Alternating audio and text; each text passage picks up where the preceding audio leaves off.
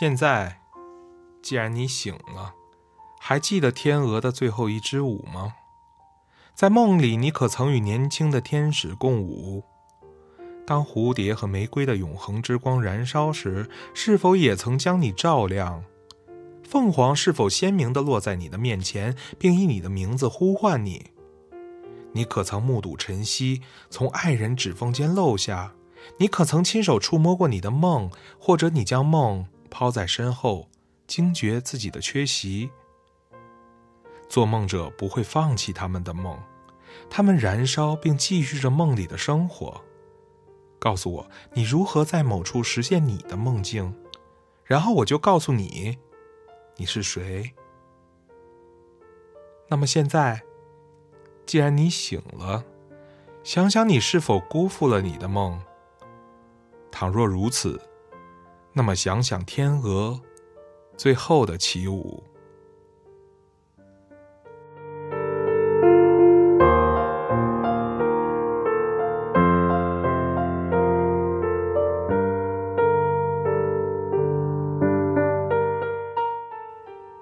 夜晚，外面像一本没有文字的书。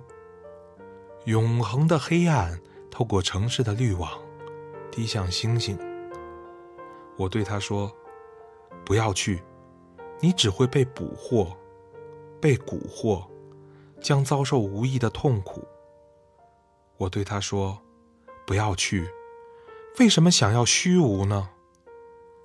可一扇窗子敞开着。”他去了，一只黑猫进入一个黑色的夜晚，它溶解了。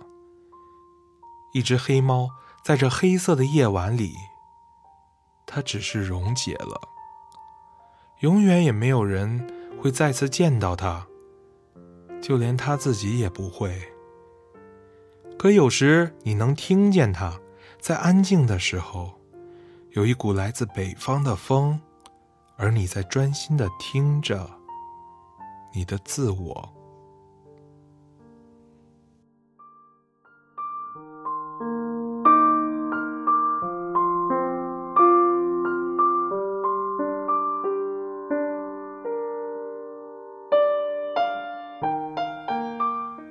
风飘在空旷中，圣母在云中裸泳。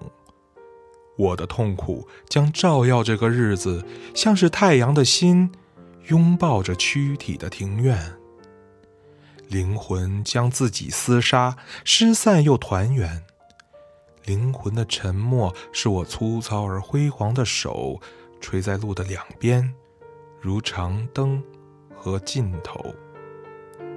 我抬眼看见两个人的寂静，他凝神于永恒的一天。沉思穿行，升起，暴雨下大叫。人们承认失败，对着温顺的参天大树。